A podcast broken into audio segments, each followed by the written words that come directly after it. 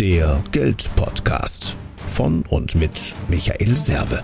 Für mehr finanzielle Gestaltungsfreiheit und einfach genügend Geld auf dem Konto. Servus vom Serve, herzlich willkommen. Ja, viele sagen immer, ich spreche Ihnen aus der Seele, auch weil ich mit einigen Mythen am Finanzmarkt aufräume.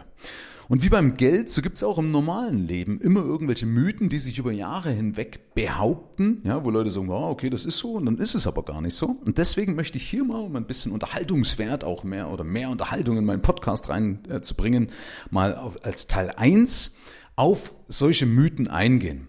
Also, lass dich überraschen, bleib dran, sind mit Sicherheit paar spannende ja, Augenöffner dabei, wo du denkst, oh, okay, hatte ich eigentlich auch angenommen, dass dem so ist und dann wirst du erfahren, dass dem eben nicht so ist. Also, Fangen wir mal an. Es gibt immer noch diesen Mythos, dass am 9. November 1965, da gab es so einen Stromausfall in New York und da stieg die Geburtenrate an. Ja?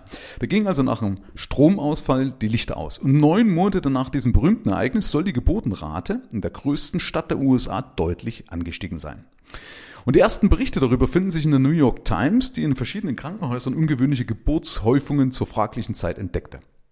So, eine genauere Untersuchung brachte jedoch ein anderes Resultat.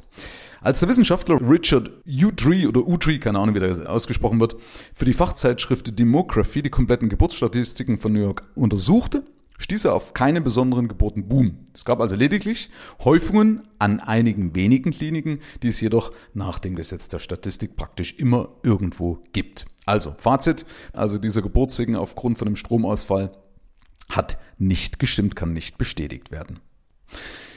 Dann gibt es so einen Volksglaube, dass zur Weihnachtszeit die Zahl der Selbstmorde ansteigt. Hast du vielleicht auch schon mal gehört? Ja, also dass aufgrund dessen, dass dort Familien jetzt oder weil Familien gestritten sind und dann ist man so traurig, weil man alleine ist und dann eher eine Depression verfällt und so weiter und dann dunkle, kalte Jahreszeit und so weiter und so fort als Ursache.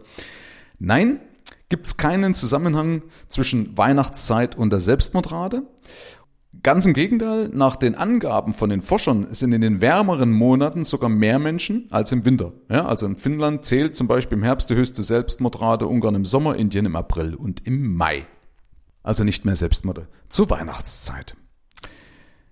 Dann hast du vielleicht schon mal gehört, dass man also mit Registrierung von prominenten Namen und Namen von bekannten Unternehmen oder Produkten als Domain, ja, dass du diese Internetadresse sicherst, kann man schnell und einfach Geld verdienen. Ja, also du sicherst dir sofort Boris Becker und dann kann ich praktisch das teuer an Boris Becker verkaufen. Deswegen ist er pleite geworden. Nein, das ist im Allgemeinen also auch nicht richtig. Zwar mag es so Fälle gegeben haben, in denen das praktisch funktioniert hat, weil Unternehmen viel Geld für diese Domains bezahlt haben, um beispielsweise imageschädigende Prozesse zu vermeiden oder einfach Zeit zu sparen. In der Regel unterliegen aber die Unternehmens- und Produktnamen dem markenrechtlichen Schutz oder dem Schutz des Namenrechtes. Ja, also auch die Namen prominenter Personen, ja sogar Städte und Behördennamen genießen Namensschutz nach 12 BGB. Also, auch nichts, ja, funktioniert nicht unbedingt. Ähm, by the way, Wer Fragen hat zu Patentrecht, empfehle ich den Dr. Rolf Klesen. Äh, wer den nicht kennt, aus Köln, Kanzlei aus Köln, ist mein Patentanwalt, bei dem ich auch meine Marke habe schützen lassen. Ja, und dann ein ganz, ganz großer Irrglaube. Angela Merkel wurde in der DDR geboren. Wenn man aber nachliest, dann sieht man, dass Angela Merkel wurde als Tochter eines evangelischen Pfarrers am 17. Juli 1954 in, Achtung, Hamburg geboren. Das weiß ich, dass das nicht in der DDR lag. Also erst nach ihrer Geburt zog die Familie in die DDR. Dann der nächste Irrglaube. Lindbergh, Charles Lindbergh überflog als erster den Atlantik. Nee, nicht ganz. Die ersten Piloten, die den Atlantik im Flugzeug überquerten, hießen John Alcock und Arthur Whitten Brown. Ihre Pioniertat gelang ihnen 1919, als sie die gut 3000 Kilometer lange Strecke von Neufundland nach Clifton in Irland in einer Vickers Weimi, Gottes Willen, ja lauter so englische Namen, tut mir leid, wenn ich das falsch ausspreche, also in einer Vickers bewältigen. Ne? Als der heute wesentlich bekanntere Charles Lindbergh 1927, ja, also acht Jahre später, seinen berühmten Atlantikflug absolvierte, war dieses Unterfangen eigentlich schon ein alter Hut. Denn schon 66 Menschen hatten diese Leistung vor ihm geschafft.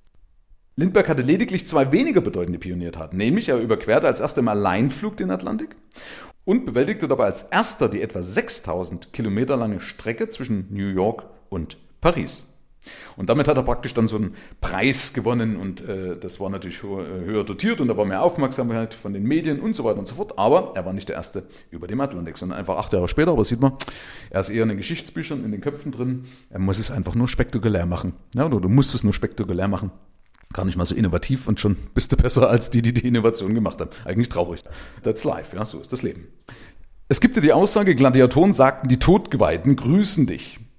Ja, also Lateinkundige und Asterix-Leser kennen den Spruch, ne? Murituri te salutant. Ja, also die Todgeweihten grüßen dich.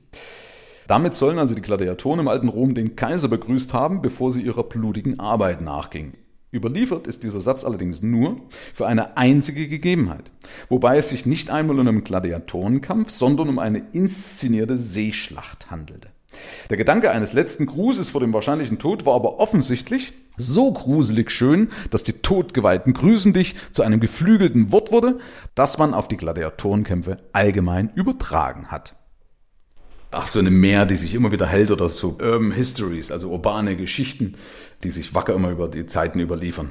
Und zwar, dass das Jahrhundertgenie Albert Einstein ein schlechter Schüler war. Mag für viele geplagte Schüler eine tröstliche Information sein, entspricht aber nicht der Wahrheit. Er war zwar zu seiner Schulzeit ein exzentrischer Einzelgänger, der also den damaligen Drill am Münchner Gymnasium, das er besuchte, hasste, aber seine Leistungen in, vor allem in den naturwissenschaftlichen, also mathematischen, naturwissenschaftlichen Fächern waren jedoch außergewöhnlich. Eventuell kommt das dadurch zustande, dieser Irrglauben, dass die Bildungssysteme in Deutschland und der Schweiz gegenläufige Bewertungsskalen für die schulischen Leistungen haben. Das kennt ihr vielleicht auch aus dem Russischen. Ja, weil in Einsteins Schweizer Abiturzeugnis, also dem deutschen Äquivalent entsprechenden Abitur, gibt es nämlich einen Sechser und einen Fünfer, aber das war nach dem Schweizer System sehr gut. Und gut.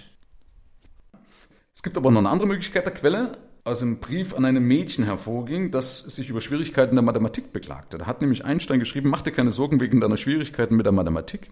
Ich kann dir versichern, dass meine noch größer sind. Vielleicht rührt es daher. Aber Fakt ist, Einstein war ein sehr guter Schüler. Also zumindest was die Noten anbelangt. Dann gibt es auch noch die wunderbare Aussage von Churchill oder über Churchill, dass Winston Churchill gesagt haben soll, ich glaube keine Statistik, die ich nicht selbst gefälscht habe. Gibt also keine, keinen Beleg dafür. Da hat also ein Werner Barke vom Statistischen Landesamt Baden-Württemberg versucht, schon seit Jahren die Herkunft des berühmten Zitates zu klären. Ähm, ist ja auch Statistiker, hat ja einen Grund dazu. Und dabei fand er heraus, dass dieser Ausspruch in Churchills Heimat England nahezu unbekannt ist. Es gibt also auch keinen Hinweis darauf, dass der damalige britische Premier diesen Satz jemals gesagt hat. Wann genau und von wem und unter welchen Umständen der Satz, ich glaube keine Statistik, die ich nicht selbst gefälscht habe, zum ersten Mal fiel, ist bis heute leider ungeklärt. Ja, last but not least, Autobahn, Hitler und so weiter gibt es auch solche tolle Mythen. Also Adolf Hitler ließ die ersten deutschen Autobahnen bauen.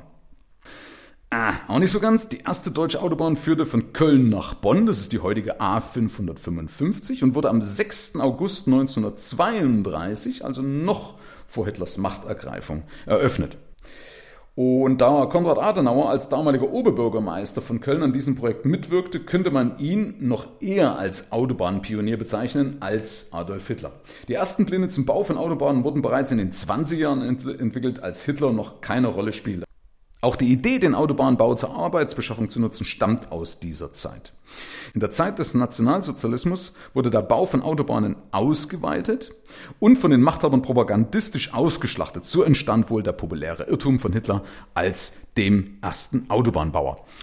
Ähm, ja, so, das soll es erstmal gewesen sein. Ich habe noch mehrere hier auf, auf der Liste. Die machen wir dann in Teil 2 oder 3, je nachdem, was sich ergibt. Aber ähm, ich denke mal, so ein bisschen Unterhaltung zu Thema Mythen ist auch nicht verkehrt, weil es gibt eben leider viele Mythen da draußen über das Thema Geld und auch zum Leben. Und deswegen habe ich gedacht, passen vielleicht mal diese Parallelen. Und dann kann man das mal so nebenbei beim Autofahren runterspulen lassen und sich aufklären lassen, ohne viel nachzudenken. Also, ich hoffe, du hattest Spaß damit. Und wenn du sagst, hey, der Podcast von Michael, das ist auch für andere Leute interessant, dann teil doch den Podcast mit deinen Freunden und gib mir doch eine Bewertung auf iTunes.